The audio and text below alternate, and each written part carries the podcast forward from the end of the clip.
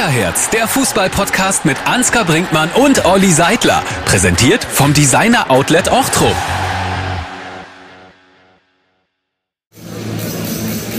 Gute kann niemand trennen. Gute Freunde sind nie allein, weil sie eines im Leben können. Füreinander da zu sein. Geil. Es war einst mal ein Chartbreaker, gute Freunde kann niemand trennen, vor den Beatles in den deutschen Singlecharts. Franz Beckenbauer, der größte, den es im deutschen Fußball jemals gab, hat sich verabschiedet. Ja, da, das, man kann gar keine Worte finden. Also die, dieses, dieses Leben, ich meine, was hat der alles erlebt? Alles mit dabei, ne? Also auf ein, die Erfolge, die Action und dann hinten raus auch noch das Drama und eine Tragödie sondergleichen, die einem also mir echt auch extrem auf der Seele gebrannt hat, werden wir sicherlich auch noch drüber reden. Wir haben ja jetzt eben gerade auch die Einlaufmusik gehört, der FC Bayern am Freitagabend gegen die TSG Hoffenheim.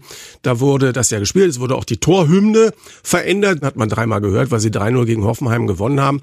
Ich fand es eine sehr würdige Veranstaltung am Freitag. Die Mannschaft, finde ich, hat es auch schon erstmal beeinflusst im Spiel. Am Ende gewinnen sie das, aber also ich weiß nicht, wie du es empfunden hast. Es gab in jedem Stadion eine Trauerminute. Ich finde, das war würdig. Absolut, das unterschreibe ich sofort. Man muss wirklich sagen, also die Fußballwelt äh, geht wirklich vor ihm auf die Knie.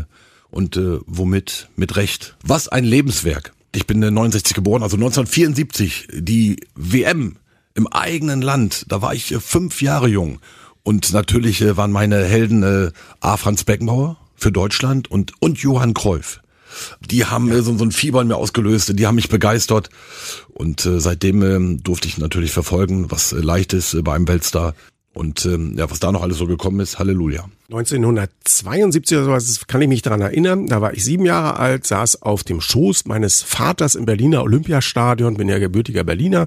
Die Bayern waren da da sagte er, guck mal, das, das ist der Franz Beckenbauer. Und dann sah ich einen, äh, da waren lauter Männer, die schweißgebadet über den Platz stampften im Berliner Olympiastadion. Und dann war so einer, ich weiß, es gibt so neue TikTok äh, und Insta-Reels, wo du so siehst, wie so einer so eine Schrittfolge macht, dann sieht das aus, als wenn er den Boden gar nicht berührt. Und das war mit Franz Beckenbauer 72, also alle haben gestampft und gearbeitet und der schwebte über den Boden und streichelte den Ball in einer Geschwindigkeit und in einer Eleganz und gesagt, das, das, wo kommt der denn her aus welcher Galaxie?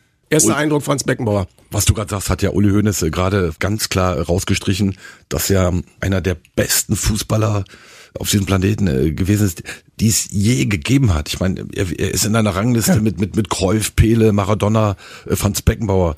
Er ist in der Hall of Fame äh, des, des Weltfußballs. Und guck mal, wo der herkommt. Der kommt aus Giesing. Ja. Er ist 1945 geboren. Also Deutschland lag in Schutt und Asche. Und ja. dieser Mann, das behaupte ich jetzt mal, der kommt äh, aus dem Nichts und äh, legt so eine Weltkarriere hin.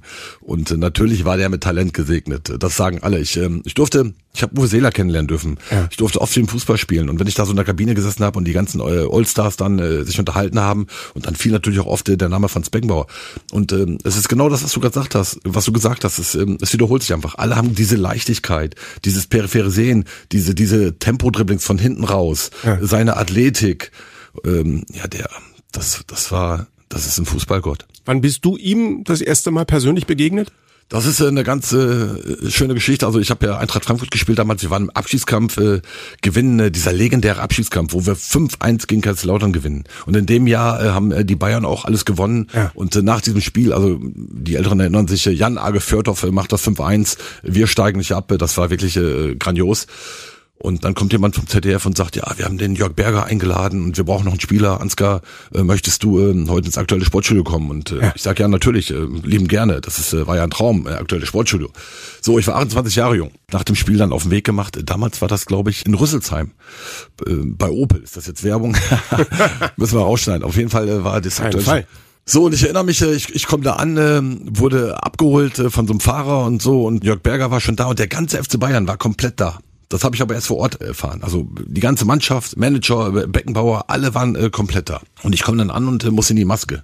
Und äh, als mir jemand sagte, setz dich mal dahin, da gucke ich, bin noch so zehn Meter weg, da sehe ich, äh, da sitzt äh, die Lichtgestalt. da sitzt Franz Beckenbauer. Ja. Also diese, diese Ehrfurcht, ich war 28, die, dieser Respekt äh, vor, vor diesem Mann war einfach äh, unfassbar. So, auf jeden Fall, ich sitze dann so neben ihm und ähm, verhalte mich ruhig. Und dann plötzlich dreht er sich um und, und, und sagt, Herr Brinkmann, was war denn da heute los in Frankfurt? Wie konnte denn das alles so, so passieren? Und mein erster Gedanke war wirklich, er kennt meinen Namen. Das war sozusagen ein Ritterschlag. Franz Beckenbauer kennt deinen ja. Namen. So, und dann habe ich natürlich geantwortet und habe gesagt, Herr Beckenbauer, das kann ich Ihnen gar, gar nicht genauso sagen, was da los war äh, in Bochum, äh, in Nürnberg und in Rostock. Das muss ich mir gleich auch erstmal alles in Ruhe anschauen. Auf jeden Fall ähm, haben wir 5-1 gewonnen und 4-1 hätte nicht gereicht. Also wir brauchten auch dieses äh, 5-1. Und ähm, ja, wir sind natürlich in Frankfurt froh, dass es gereicht hat. Und äh, da sagte er noch, äh, ja, mein Glückwunsch. Und äh, als ich aus der Maske raus bin, habe ich einen guten Freund von mir angerufen, werde ich nie vergessen und er auch nicht, äh, Thomas Möller. Und dann ähm, habe ich gesagt, äh, Mölli, bin im aktuellen Sportstudio. Sagt er, ja, das ist schön für dich, äh, gucke ich mir dann gleich an. Ich sag, ja, aber das wollte ich gar nicht erzählen. Ja, was, was denn? Ich sag, Mölli, Gott hat mit mir gesprochen. und äh, Thomas Möller sagte, wie Gott, Gott hat mit. Ich sag, ja, Franz Beckenbauer. Ne? Ich saß in der Maske neben ihm. Also ich hatte zwei Helden, Franz Beckenbauer, Johann Cruyff. Total spannend. Ähm, der Christian Streich, legendäre Trainer des SC Freiburg, hat ja am Wochenende auch nochmal eine vergleichbare Anekdote erzählt. Können wir mal eben gerade reinhören? Hätte in die Maske solle, da wo ich uns erstmal äh, getroffen habe, so richtig. Und dann äh, hat er gesagt, geh du zuerst in die Maske. Da habe ich gesagt, nein, ich gehe nie in die Maske. Da hat er mich angeschaut und hat gesagt, was? Doch, geh in die Maske, geh jetzt in die Maske. Und da hat mich nicht traut zu sagen, ich, ich gehe nicht. Ich war nie in der Maske, ich habe dieses Gepuder da. Aber ich bin sofort in die Maske. Und dann war interessant, dass die Frau da saß, äh, die Visagistin, und die hat gesagt, der Mann, wo sie jetzt gerade da reingeschickt hat, das ist der letzte Mann hier in dem Laden. Und damit ist eigentlich alles gesagt über den Franz Beckenbauer. Gerade wo er das nochmal erzählt, habe ich wirklich Gänsehaut, ähm, weil das hörst du überall, äh, also alle, die mit Franz Beckenbauer zu tun äh, gehabt haben, in der Vergangenheit ähm, bestätigen eigentlich das. Kann ich auch was nur noch mal absolut ähm, unterlegen. Bei uns war das so, dass äh, Franz Beckenbauer ja in der Premiere-Redaktion damals als Experte mit dabei war, als ich kam zum Sender. Premiere, ja, der Vorgänger von Sky. Ich sitze im Dispatcherraum, so nennt sich das, also ja, Vorbereitung, Redaktionsraum, olle abgeranzte Stühle, Kaffeetassen leer getrunken, stehen da, ein olles braunes Sofa an der Wand davor, so zehn, elf Bildschirme, da flackern lauter Spiel, lauter Spiele drüber und so weiter. Also absolute Arbeitsatmosphäre, eher etwas ranzig. Kommt der Kaiser rein und denkst du, oh, hat er sich wohl verlaufen. VIP-Bereich ist woanders. Herr Beckmauer, der VIP-Bereich ist einmal geradeaus und dann Tür, erste Tür links. Nö, nee, gut, kommt rein, gibt jedem im Raum, vier, fünf Personen, die Hand, schaut jedem in die Augen, hat für jeden ein freundliches Wort und setzt sich dann auf diese verranzte äh, braune Couch daneben, guckt mich an und fragt, no, wie ist das Spiel? Und äh, äh, äh, äh so, ich habe ihn nicht oft erlebt in der Arbeitssituation, aber wenn ich ihn erlebt habe, so wie ihr das alle auch sagt, der höflichste, der freundlichste, der zuvorkommendste Mensch, den man sich vorstellen kann in dem Fußballbusiness. Und das als jemand, der, ja, wo halt andere schon viel höher fliegen, wenn sie viel, viel weniger erreicht haben. Er wird halt nicht nur wegen Fußball gefeiert, halt auch wegen seiner Menschlichkeit. Ne? Das ist fast, da hat er einen Grad erreicht, das ist absoluter Wahnsinn. Also, was ja auch äh, Jürgen Kloppe vor kurzem gesagt hat, ne? Franz Beckenbauer hat, äh, der ist äh, als Spieler Weltmeister geworden, als Trainer Weltmeister geworden, äh, als wäre das alles noch nicht genug, hat er 2006 das Sommermärchen nach Deutschland geholt und ähm, dann hat Kloppe nochmal so betont, ich kann wirklich nichts wie Franz Beckenbauer. Gar nichts. Außer eine Sache. Die kann ich. Die kann ich genauso wie Franz Beckenbauer. Normal sein. Und das schreiben wir alle. Werbung. Nur ein Spot. Meine Neujahrsvorsätze? Mehr Sport, besser aussehen, weniger ausgeben. Check, check und check. Im Designer Outlet Ochtrup spare ich bei Marken wie Nike, Adidas und Puma immer bis zu 70% auf den UVP. Wir sehen uns im Designer Outlet Ochtrup. Gab es sonst noch eine persönliche Erfahrung von dir und Franz Beckenbauer? Nein, aber meine Mutter hat äh, Franz Beckenbauer mal ja. im VIP-Raum getroffen. Mutter? Äh, ja, meine Mama bei Eintracht Frankfurt. Wir haben gegen Bayern gespielt und übrigens Einzel gewonnen. Und in dem Jahr haben die Bayern, ich glaube, nur drei Spiele verloren, also mit, äh, Champions League Endspiel. Also die verlieren eh selten, aber in dem Jahr war es auch soweit. Ja. Dann äh, steht meine Mutter im VIP-Raum und dann sagt der Franz, äh, was machen Sie so alleine hier am Tisch? Da hat sie gesagt, ja, äh, mein Sohn spielt hier. Und dann hat er gefragt, ja, wer ist denn das? Ja. Sie sagt, ja, der Ansgar Brinkmann, hat der Franz Beckenbauer gesagt, ach, der Blonde auf rechts, der, der war ganz ordentlich. okay. Und ich kann euch versichern, ich hatte im Fußball mehr Selbstvertrauen äh, wie eine Weltauswahl. Aber wenn Franz Beckenbauer zu mir gesagt hätte, Herr Brinkmann, Sie können es nicht. Dann hätte ich mir am nächsten Tag einen neuen Job gesucht.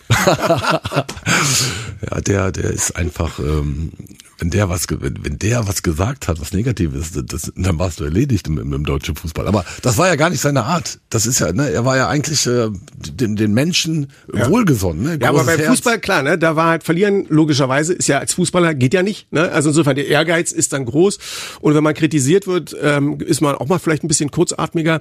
Wo du gerade das erwähnt hast, ähm, einen äh, hochgeschätzten, sehr geliebten Kollegen Marcel Reif hatte er mal im aktuellen Sportstudio, da hat er sich hingesetzt und dann wurde auch über ja, eine, eine, eine Nichtleistung der deutschen Nationalmannschaft, ja, der, der Hauptsaison 9, den, den, die heißt er nochmal, äh, der, der, und dann sagt der Harry Valerien, na, der Marcel Reif, ja, den könntest du äh, politische Kommentare sprechen lassen, aber lasst sie nicht Fußball kommentieren. Was, was habt ihr da für ein, Zauber, für ein Zauberer, glaube ich. genau, ne? Zauberer, genau.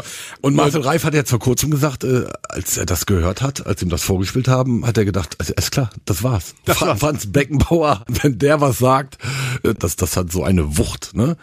Aber super, dass Marcel Reif weitergemacht hat und dass er ähm, eben auch das Kommentatorenwesen auf seine Art und Weise geprägt hat. Ja, Marcel Reif, äh, Legende. Den laden wir mal ein. Das wäre geil. Die fußballerischen Erfolge haben wir schon gerade besprochen. Nicht nur deutsche Meisterschaft, die fünfte dann mit dem HSV 1982, vorher mit dem FC Bayern, Europapokalsieger, Europameister, Weltmeister, als Trainer auch Weltmeister geworden. Dann die Weltmeisterschaft nach Deutschland geholt, 2006. Sommermärchen. Herrlich. Millionen von Menschen. Die Welt zu Gast bei Freunden. Er hat dazu auch noch sechs Wochen Sommerwetter mit nach Deutschland gebracht. Alles vom allerfeinsten. Ich weiß gar nicht, wie viele Milliarden unsere Wirtschaft da verdient hat und wie viele Millionen Gäste aus aller Welt da gewesen sind. Dann 2015 vermeintliche Enthüllungen, viele Diskussionen und der Kaiser wird relativ gewaltsam umgestoßen. Das ist ja so typisch deutsch, wie ich finde. Was sich da der ein oder andere äh, wirklich dann auch erlaubt äh, von den Medien, das ist im Nachhinein äh, nicht zu begreifen. Man muss sich das mal überlegen, also neun Jahre später kommt jemand auf die Idee, und sucht das Haar in der Suppe und sagt, 2006 war so überragend. Das deutsche Sommermärchen. Wir haben eine Werbung gehabt weltweit, die seinesgleichen sucht. Und dann kommt ein Deutscher äh, auf die Idee und sagt, da stimmt da was nicht. also ich finde, das ist kriminelle Energie. okay, dann muss ich also ein Stück weit, weil ich ja auch Journalist bin, äh, muss ich sagen, ich finde persönlich, wenn Journalisten irgendwas versuchen, investigativ zu recherchieren, ist es das eine. Das andere finde ich, wie wir als Gesellschaft, wie die Politik und auch die Funktionäre beim DFB im Endeffekt damit umgegangen sind und wie die Medien dann in der Folge auch Franz Beckenbauer geschnitten haben. Also ich finde, so wie Matthias Sammer das gesagt hat, da haben wir als Deutschland auch insgesamt vor dem Kaiser versagt. Da haben dann einige wirklich äh, unfassbar Energie äh, aufgewandt, um äh, Franz Beckenbauer, das muss man mal so sagen, äh, ans Kreuz zu nageln. Und ähm, das war so massiv der Fall, äh, von dem einen oder anderen, äh, wo ich äh, wirklich sage, pff, warum? Ja. Ich, ich erinnere mich, als Beckenbauer 75 wurde, gab es diese Doku, ich glaube in der ARD, wenn ich mich recht erinnere, zu seinem 75. Geburtstag. Ja. Und da hat er wahrscheinlich mit seiner Familie gesagt, oh, heute gibt's eine Doku über mich zu meinem 75. Geburtstag. Und was kam inhaltlich? So, und inhaltlich kamen ja. 60 Minuten davon, waren 55 Minuten pro Teil. Ja. Also richtig negativ. Die Balance hat mir gefehlt. Wenn ich 55 Minuten die Lichtgestalt von Beckenbauer bringe und dann mal fünf Minuten sage, Leute, es gibt ein bisschen Schatten, da müssen wir kurz drüber reden. Ja, das genau. ist Journalismus, absolut. das fällt, das wäre eine Balance. Da bin ich wieder absolut und zu 100 Prozent bei dir. Wie gewichtest du Dinge? Und da hat sich Deutschland versündigt an Franz Beckenbauer, weil ich finde, Du kennst doch die FIFA-Exekutive, du weißt doch, was das für ein Laden ist. Noch nie ist eine Fußball-Weltmeisterschaft über dieses FIFA-Exekutivkomitee vergeben worden, ohne dass irgendwo etwas gemauschelt worden ist. Wir schubsen, wir wollen alle die Weltmeisterschaft haben. Wir alle schicken Franz Beckenbauer unsere Lichtgestalt vor, damit er sie uns holt. Wir wissen, was das für ein Laden ist. Der Chili damals Innenminister wusste das. Der ähm, DFB-Präsident wusste das. Ähm, die alle Leute in der Bundesliga wussten das. Und er holt die WM nach Deutschland. Und dann fangen wir an, ihn irgendwo auszuziehen. Das hast du top zusammengefasst. Und, und wenn da jetzt 2006, wenn da jetzt Menschen zu Schaden gekommen wären, äh, dann kannst du da hinterhergehen. Ja, dann macht ja. das Sinn. Dann, dann bin ich auch ein Gerechtigkeitsfanatiker. Aber außer, dass wir in 2006 ein Sommermärchen hatten, es war nur positiv in der ganzen Welt, haben wir uns dargestellt wie nie zuvor. Das war die beste Werbung, glaube ich, die wir äh, weltweit äh, je hatten. Und Franz Beckenbauer hat dafür gesorgt. Also was ich damit sagen will, ist, es ist gar keiner zu Schaden gekommen. Und dann so typisch deutsch zu sein, und da das Haar in der Suppe zu suchen, neun Jahre später, Leute, das, das verstehe ich nicht. Und das, das verstehe ich jetzt nicht und auch in 100 Jahren nicht. Sollten das diese, weiß ich was, 6,8 oder 6,9 Millionen Euro gewesen sein, sollte, das ist ja noch nichts bewiesen, ist ja nichts ähm, rechtlich vor irgendeinem Gericht dementsprechend auch zu einem Urteil gekommen. Sollte das wirklich so gewesen sein, dann wird es wahrscheinlich die billigste Weltmeisterschaft ever äh, gewesen sein, die da ähm, geholt worden ist von Franz Beckenbauer. Wie gesagt, wir wollten die alle haben, wir haben ihn vorgeschickt, wir wussten, mit wem er es da zu tun bekommt alle im Drumherum auch. Und im Endeffekt haben dann aber alle, als es dann darum ging, mal irgendwie drauf zu gucken, haben alle sich zurückgezogen und gesagt, er was. Rein faktisch gesehen hat man ihm bis heute nichts nachgewiesen. Und in Deutschland gilt eigentlich die Unschuldsvermutung.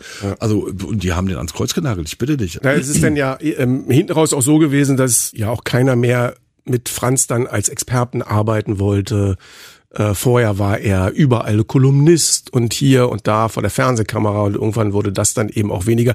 Logischerweise hatte das auch mit dem Tod von Stefan, von seinem Sohn zu tun, der 2015 dann ja auch noch schwer erkrankt und dann an Krebs gestorben ist. Äh, So wie ich ihn kennengelernt habe, bei den wenigen Malen, wo ich mit ihm zusammengearbeitet habe, so wie alle ihn beschreiben, ähm, habe ich das Gefühl, dass er einfach so ein herzensguter Mensch war, dass er diesen Panzer um das Herz nicht herum hatte und dass ihn das alles wirklich sehr getroffen hat, dass er sich das im wahrsten Sinne des Wortes zu Herzen genommen hat. Das sagen ja viele jetzt gerade und, und das kann ich mir auch vorstellen, weil das kannte er ja gar nicht. Er, er kannte ja immer nur eigentlich so nach oben und äh, dass man ihn so äh, massiv dann wirklich äh, angeht, das war für Neuland und ähm, das sagen viele, die an ihm nah dran sind. Äh, das ist äh, nicht spurlos an ihm vorbeigegangen, ja.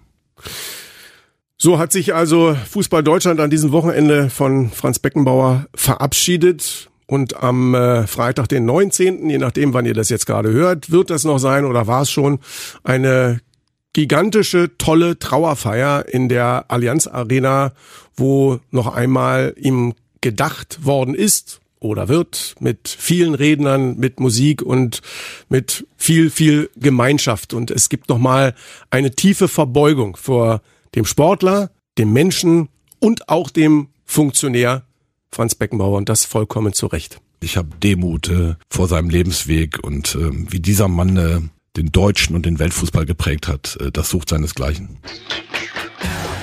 So, von Gedenken zur Gegenwart. Ich denke mal, Franz Beckenbauer hätte sich auch nichts anderes gewünscht, als dass man dann irgendwie wieder nach seinem Motto drauf losgeht, geht's raus, habt Spaß und spielt's Fußball. Also insofern der Blick auf das aktuelle Geschehen. Die zweite Serie der ersten Fußball-Bundesliga ist gestartet. Die Bayern haben vor dem Hintergrund der Ereignisse einen nicht ganz luftig leichten Auftritt, aber im Endeffekt einen verdienten 3 zu 0 Erfolg gegen die TSG Hoffenheim am Freitagabend eingefahren. Und wenn wir da eben oben auf die Spitze blicken, gab es eben auch den Sieg von Bayern 04 Leverkusen beim FC Augsburg mit 1 zu 0. Ansgar, oben bleibt es natürlich unfassbar eng. Die Bayern haben ja noch das Nachholspiel gegen den ersten FC Union. Wir gehen mal davon aus, dass sie das gewinnen werden.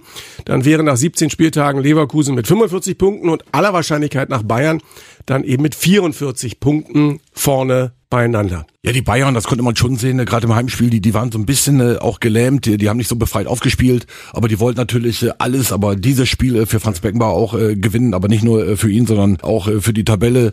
Ja, ein bisschen gelähmt waren sie schon, aber die individuelle Qualität hat halt gereicht, äh, um Hoffenheim zu schlagen. Hoffenheim, Schamal Musiala, ne? Wieder. Genau, der äh, regelt sowas dann mal eben, weil Hoffenheim ist äh, wirklich auch äh, ein unangenehmer Gegner. Ja. Ja, die Bayern, äh, dass sie da ihre Heimspiele dann äh, auch rüberbringen, ähm, das halten wir alle für normal. Ja, und äh, Xabi Alonso und, und seine Truppe, äh, viele sind beim Afrika Cup. Das ist ja. Gerade nicht so leicht. Äh, Tabsoba, Kusunu, Adli und Boniface. Der wäre beim Afrika Cup, ist er aber leider nicht. Er hat sich schwer verletzt, Adduktorenverletzung, OP, aller Wahrscheinlichkeit nach erst im April wieder im Team von Bayern 04. Das ist richtig bitter, weil gerade Boniface ja überragend gespielt hat in der Hinrunde. Sowas kann dann auch ganz schnell äh, die deutsche Meisterschaft kosten, weil, ja. weil sie haben nicht den Kader, den der FC Bayern hat. Also in Leverkusen, da darf nicht viel passieren. Also wenn dann noch mal ein Wirtz ausfällt oder so, dann, dann kommt da nicht ein neuer Spielmacher, sondern ich meine, Wirtz kannst du sowieso nicht ersetzen. Aber du weißt, wo ich hin will.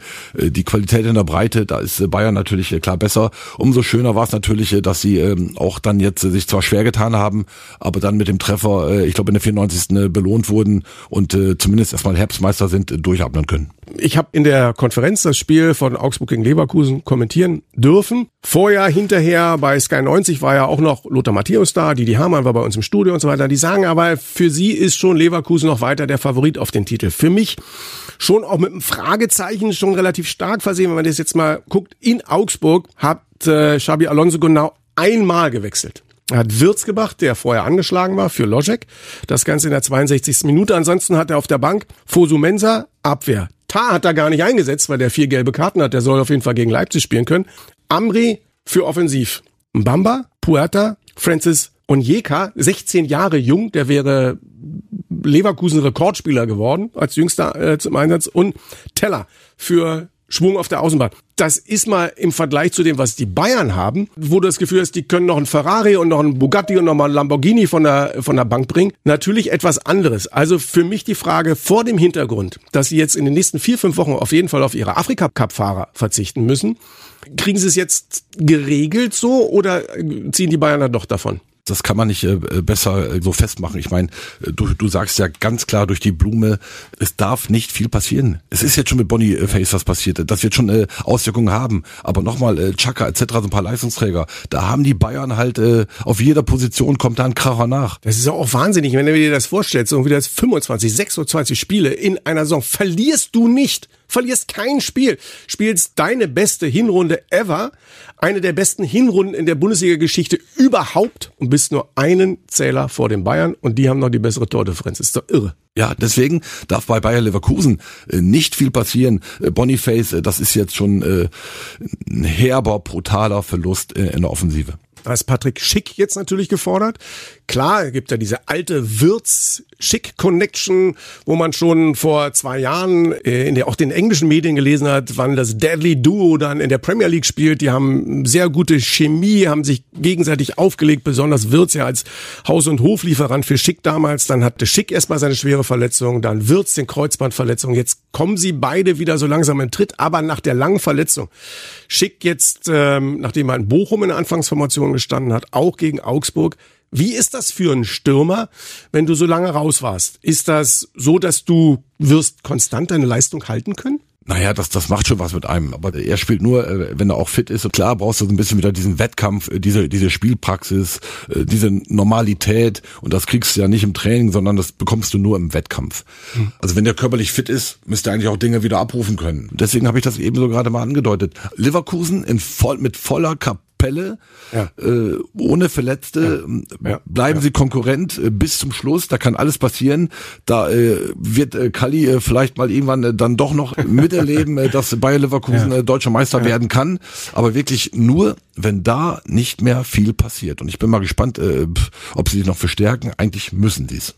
Simon Rolfes hat super eingekauft. Der Kader für die neue Saison war wirklich klasse zusammengestellt. Also wenn das jemand kann, noch einen Treffer finden und landen, der dir aus dem Stand weiterhilft, was ja im Winter mal so wichtig ist, dann wahrscheinlich Simon Rolfes mit. Ja, Simon äh, Rolfes, äh, was der für einen Job macht, äh, was der für eine Personalpolitik gemacht hat mit Xabi Alonso zusammen, also ja. das äh, sucht seinesgleichen. Also, also die beiden haben eine Truppe zusammengestellt. Das ist äh, wirklich äh, unfassbar gut und äh, deswegen sind sie auch äh, zu Recht Herbstmeister. Haben wir also die beiden oben beleuchtet, Leverkusen mit 45 Punkten, die Bayern nach dem 17. Spieltag aller Wahrscheinlichkeit nach, wenn sie das Heimspiel gegen Union Berlin gewinnen sollten, mit 44 Punkten. Wenn man da rauffolgend dann sehen Stuttgart bei 34 Punkten, Leipzig verliert daheim gegen Frankfurt, bleibt bei 33 Punkten. Der VfB Stuttgart hat ja auch bei Borussia Mönchengladbach verloren. Dortmund hätte eigentlich die Kaderqualität, ist aber bei 30 Punkten. Es ist ein Zweikampf, oder? Aktuell ist es ein Zweikampf und ich glaube, dabei bleibt es auch. Wobei man natürlich sagen muss, Dortmund hat sich jetzt verstärkt mit, mit, mit Sancho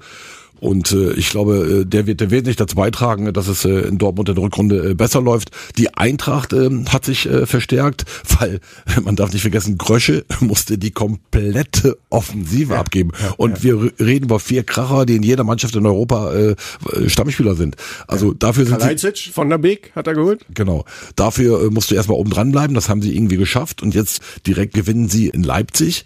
Also Frankfurt äh, international dabei. Ich denke, das kriegen sie hin. So, und Stuttgart ist äh, eine Überraschungsmannschaft, also mit dieser Mannschaft, die letztes Jahr noch sich gegen Hamburg gerettet hat, äh, überhaupt so weit oben zu stehen. Da muss man mal sagen, äh, Trainer und Verantwortliche, Respekt und hoffentlich bleibt Stuttgart lange oben dabei. Gucken wir doch mal kurz auf Tabelle unten rum. Da gab es das Spiel vom VfL Bochum gegen Werder Bremen. Ein 1 zu 1. Köln schafft auch nur ein 1 zu 1 gegen Heidenheim. Union 0 zu 0 gegen den SC Freiburg. Das heißt, untenrum bewegt sich gar nicht so viel. Da wir auch gelegentlich mal ein bisschen auf den Norden blicken, also Werder sechs Punkte vor der Abstiegszone. Rutscht Werder noch, noch unten mit rein? Also ich glaube, dass Bremen äh, stark genug ist, sich im Mittelfeld zu halten, fernzuhalten äh, von den. Äh, das wird dein Freund Arndt Zeigler natürlich sehr gerne hören. Ja, der Arndt ist natürlich äh, Bremer durch und durch. ja. Also er, er, er liebt diesen Club. Also eigentlich gehört er zum Inventar des äh, SV Werder Bremen. Stadionsprecher dazu. Also wenn wir wenn wir irgendwas wissen wollen über über äh, SV Werder Bremen, also wenn ich da mal bei Günther Jauch einen Joker brauche, rufe ich ganz rufe ich ganz ganz sicher Arndt Zeigler an. Und auch so kennt er sich äh, nicht nur mit Bremen aus, sondern ja. Anzeigler kennt sich im Fußball wirklich überragend aus. Also muss keine Sorgen haben, der Arndt. Nee, also ich, ich sehe Bremen stabil. Klar werden die schwanken, aber ich glaube nicht, äh, dass sie in Abstiegsnot geraten. Das ist ja so, irgendwie, Bochum ist ja auch eine harte Nummer, ne? Also das Spiel war wirklich gruselig anzugucken, aber es gibt ja irgendwie so im Englischen diesen Spruch, irgendwie can you do it on a cold wet Wednesday night in Stoke? Also so als Gradmesser, ob jemand wirklich bestehen kann, kann er es auch an einem kalten, nassen Abend in Stoke, weil so ein bisschen irgendwie der Arbeiter, Klopper, Treter Verein mit bulligen Spielern ist und irgendwie Bochum passt da ein bisschen in diese Reihe hinein und sie haben bestanden überwunden. Sie haben zurückgebissen, zurückgetreten. Sie haben 0-1 zurückgelegen und trotzdem das 1-1 gemacht. Fand ich gut. Bochum äh, wehrt sich äh, brutal und äh, das musst du auch tun, wenn du ein Kandidat bist äh, für den Abschiedskampf und das machen sie und deswegen, äh, ich glaube, Bochum äh, wird es hinbekommen. Erst FC Köln müssen wir noch mal kurz thematisieren, weil Steffen Baumgart weg. Erster Einsatz als Trainer von Timo Schulz beim ersten FC Köln. Sie haben vom Kass also vom Internationalen Sportgerichtshof, die Strafe bestätigt bekommen. Sie dürfen keine Transfers tätigen. Sie haben 1 zu 0 geführt gegen Heidenheim, aber während des Spiels dann Keins angeschlagen. Waldschmidt Wadenbeinbruch. Uth verletzt. Das ist schon eine harte Nummer, oder? Das ist wirklich richtig hart, dass sich dann auch diese zwei Jungs äh, wirklich äh, so verletzen, dass sie jetzt erstmal eine Weile ausfallen, weil sie ja, wie du gerade gesagt hast, äh, nichts machen dürfen in der Winterpause, den Kader nicht verstärken können. Ja. Das trifft sie natürlich brutal und deswegen, also meine Prognose ist, es wird den ersten FC Köln erwischen. Ja. Das ist so ein Bauchgefühl. Ich, ich kann das jetzt auch gar nicht äh, belegen, aber von allen, die da unten drin sind und äh, was du gerade sagst, jetzt diese verletzten, neuer Trainer. Äh, der alte Trainer hat gesagt, äh, okay, ich wollte eigentlich einen internationalen Platz erreichen. Äh, da sieht man mal, dass man im ersten FC Köln sehr viel Realitätsverlust hat in letzter Zeit. Irgendwann wirst du dafür bestraft. Jetzt stellen wir uns mal vor, äh, Köln, Worst Case in der zweiten Liga. Kiel, St. Pauli werden aktuell die Aufsteiger.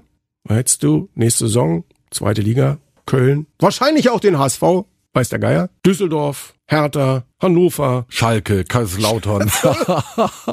ist ja irre. Wenn irgendeiner äh, ins Koma gefallen ist äh, vor 20 Jahren und der, der wacht heute auf und der, der weiß nicht, da steht nicht drüber, was erste, zweite Liga ist, dann kann ich ja sagen, dann ist es gut möglich, dass er sagt, äh, das ist die erste Liga. Ist es aber nicht. Sind nur die großen Namen die Zweitliga ist, ist geil. Und äh, wenn du dir, was du ja gerade rausstreichst, dir die Traditionsclubs anguckst, das ist ja sehr spannender wie in der Bundesliga. Startet der aktuelle Tabellenführer der Herbstmeister, die KSV Holstein aus Kiel gegen Eintracht Braunschweig am Freitag 18.30 Uhr. Kiel Top-Performer. Halten die das? Ja, Kiel Respekt. Also sie haben nicht mehr diese Schwankungen, äh, die sie sonst schon mal hatten. Also ich glaube, äh, die bleiben wirklich bis zum Schluss dabei und spielen um den Aufstieg. Äh, St. Pauli steigt definitiv auf. Die habe ich ein paar Mal gesehen. Und ähm, wenn der Hamburger äh, SV aufsteigt, äh, dann äh, trotz Trainer. Und dann ist natürlich noch Düsseldorf am Start, was der Daniel Schuhn äh, aus Fortuna Düsseldorf macht. Also Der hat nicht diesen Kader, diesen Top-Kader, aber trotzdem schafft er es mit Düsseldorf in, in Schlagweite zu den Aufstiegsplätzen zu sein. Äh, Respekt davor. Ist ja noch alles drin. Ne? Sie sind Vierter, sind einen Punkt hinter dem Relegationsplatz, drei Punkte hinter dem direkten Aufstiegsplatz. Also äh, Daniel Thun und Fortuna Düsseldorf absolut noch in Reichweite. Und Respekt auch äh, Hertha BSC, die ja in den letzten Jahren viel Kritik einstecken mussten, äh, ganz sicher auch zu Recht. Die haben sich gemausert, äh, die sind äh, von ganz äh, unten äh, so ein bisschen äh, nach oben geklettert und äh, denen traue ich auch nochmal so einen Lauf zu. Mit dem Lauf meine ich, dass du mal vier, fünf, sechs Spieler ja, am Stück äh, ja. wirklich gewinnst und äh, dieser jungen, hungrigen, äh, talentierten äh, Truppe äh, traue ich das zu. Und wenn das passieren sollte, wenn sie so einen Lauf gestalten, dann sind sie ruckzuck äh, auch mal äh, Platz drei, Platz zwei dabei. Freue ich mich sehr drauf. Darf ich sehen. Hertha gegen Düsseldorf am Sonntag. Ganz heißes Ding. Und mein Respekt auch nochmal an die Störche in Kiel. Wenn man sich mal vorstellt, ne? Arslan weggegangen, Fabian Rehse zur ja. Hertha gewechselt, ja. räumt er super ab. Hauke Wahl äh, ist zum FC St. Pauli gegangen. Mühling weg, Bartels hat die Karriere beendet und dann trotzdem kriegst du das auf die Kette, dass du, dass du so marschierst, wie du das jetzt gemacht hast. Das, was da gerade passiert, das hat wenig mit Glück zu tun. Da machen die Verantwortlichen einen Top-Job und äh, die Spieler natürlich auch auf dem Platz. Frage an den Mann, der auch ein bisschen eine lila-weiße Herzklappe hat. Ja. Der VfL Osnabrück. Am Freitag.